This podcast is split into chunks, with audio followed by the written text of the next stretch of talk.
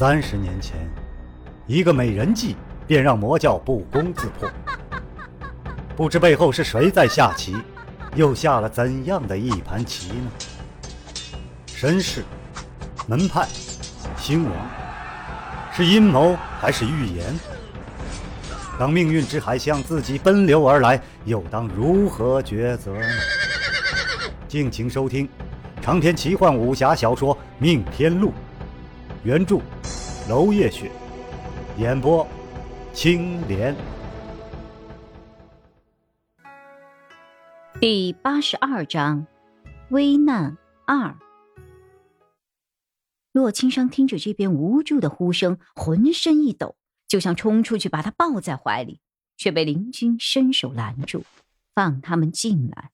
霍立行、萧建成眼睁睁的看着小五抱着人事不省的韩去病冲入了内室，韩青露花容失色，泪水止不住的流，就像被风雨摧残的琼花一般。萧建成看着这零落成泥的美人儿，突然心底一阵不忍，对霍立行道：“你在这儿，我出去一会儿。这么晚了，不如明天我陪你一起去。”萧建成语气僵硬而冰冷：“不了，只有我能够对付他。”说着，他缓缓举起了能避万毒的随侯尺。林军、洛青商同时按住了韩去病的双手脉门，又同时松开。林军飞速的除掉了韩去病的衣服，而洛青商叫道：“把活血化瘀散搬来。”林洛二人互视一眼，都惊叹于彼此的心意相通。汤一来，两人便把韩去病瘦弱的身体放入了汤桶内。林军贴身取出了一枚药丸，分为两半，取出了一半，用水化开，小心翼翼的帮韩去病服下。随后，在汤桶的上缘盖上方巾，留住热气。热气蒸腾，韩去病慢慢醒了过来。姐姐，洛哥哥，我姐姐呢？韩去病额上全是汗水，一边咳一边伸手攀住了汤桶的边缘，就想站起来。林军伸手拦住他：“你姐姐马上可以进来，待在汤桶，不要乱动。”洛青山往汤桶底下再加了一铲炭，按住了韩去病，一勺热水浇下。弟弟，你安心泡着暖下身，我这就去叫你的姐姐。韩去病闭着眼睛泡着药汤，依然流着后怕一般。我做了个噩梦，好像醒不来了一样，现在才知道，好饿呀。洛青山笑道：“呵呵，小小年纪。”瞎想些什么？噩梦早点忘掉好。肚子饿了吧？想吃什么？韩去病眼睛里一下来了光。哼，洛哥哥，你这里有没有汤圆呢？姐姐肯定又没有吃晚饭。我一发病，他就急得什么都吃不下了。洛青山笑了，蹲下来，面对着韩去病，用一根手指头刮着他的脸。有的，我让厨房准备。那。我可以要酒酿圆子吗？没问题。洛青山一回头，看到了林军，默默的对他摇了摇头。他一阵难过。当然，他知道韩去病是碰不得黄酒的，可是实在不忍心拒绝。待会儿得问问厨房，用什么方法能够做出带酒香的圆子呢？韩青露面壁而泣，想痛哭却不敢大声，怕惊扰了其他的病人。来来往往的医徒们早已经注意到这美丽而惊人的女子，时不时的给她递过来一块面巾。韩青露只是呆呆接过，随便抹两下，直到又一块散发着热气的厚面巾出现在他的眼前。别哭了，就要去见弟弟了，笑一个。洛青商的声音温暖的响起。韩青露回过头来，他是什么时候过来的呢？自己太伤心了。竟然没有注意到内室的门已经悄悄打开了。韩青露接过面巾，听话的乖乖的蘸水洗脸。再抬起头的时候，除了那双目依然带有血丝，整个人已经是容光焕发了。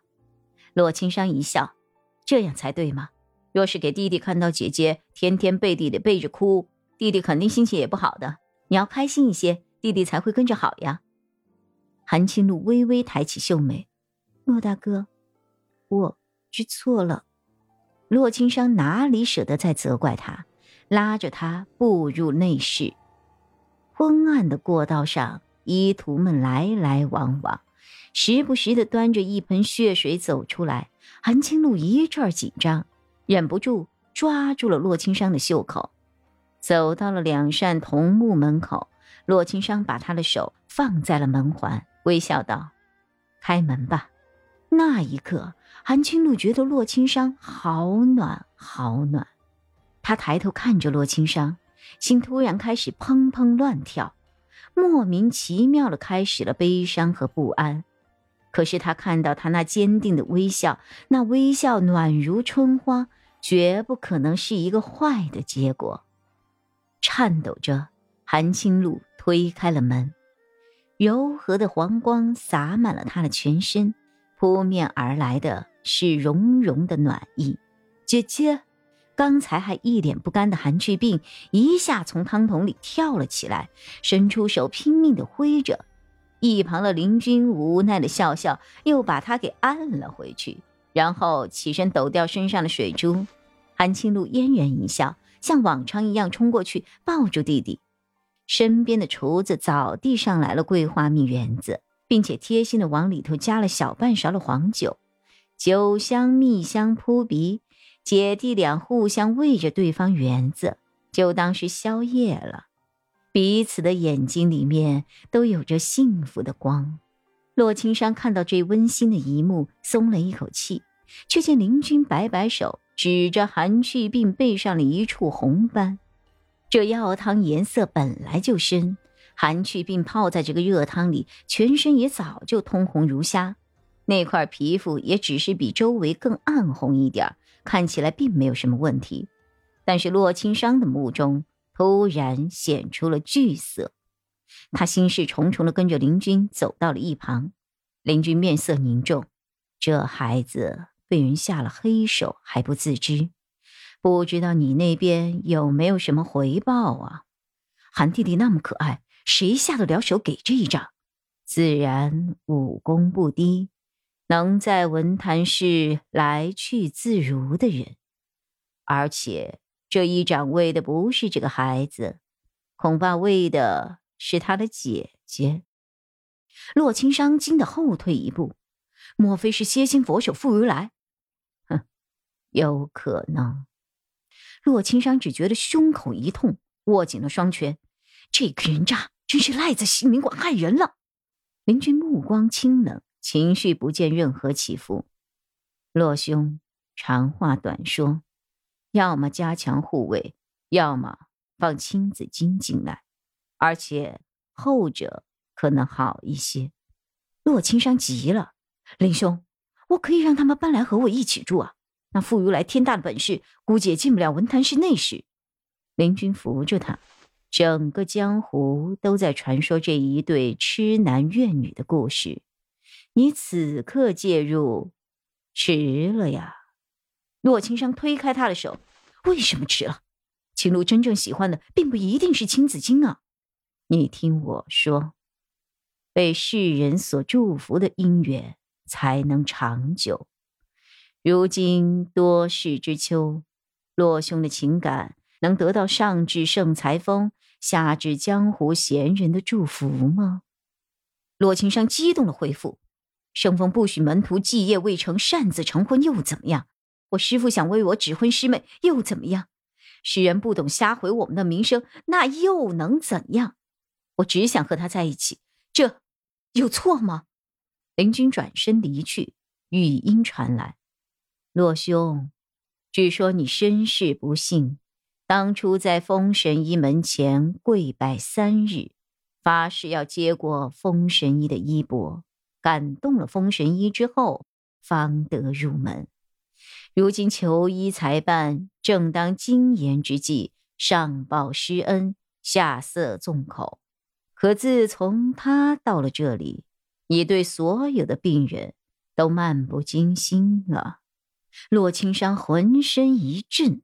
呆呆的立在了原地，他明白林君说的是对的。在他医术登顶之前，他根本抗衡不了世间的非议，盛裁峰也不会同意，因为青子金的身份更高，情场失意的青子金分分钟都可以继任家主。师傅也不会同意，因为师傅本就想招他入赘，天下之人更不会同意。四处寻医，千里相伴。这本是一出多么完美的爱情故事，却被他横刀夺爱，而青露也会被骂成水性杨花的。一想到青露，他的心都碎了。他真的要给青露这样一个骂名吗？眼前忽然出现了青露楚楚动人的青姿，她是真正的仙子。有那么多出身名门的追求者，每一个都比孑然一身的她要优秀。他给不了他荣华富贵，能给他的只有半夜独守、无尽的担忧。洛青商只觉得头痛欲裂，他无力伸出手去，仿佛看到某只期待已久的蝴蝶历经艰难停在了他的手上。可他只是刹那的失神，那蝴蝶便又从他的手上飞走了。林君缓步而归，一路从容。来来往往的医徒们对他投来敬佩的目光，无论他身份如何，此时此刻，在这些医徒们的眼里，他就是那位救死扶伤的神。林君微笑着回礼，心中却是平静如底。他心里明白，不用天亮，他在杏林馆的所作所为都会全部被人禀报给封馆主，包括他劝说洛青商的话。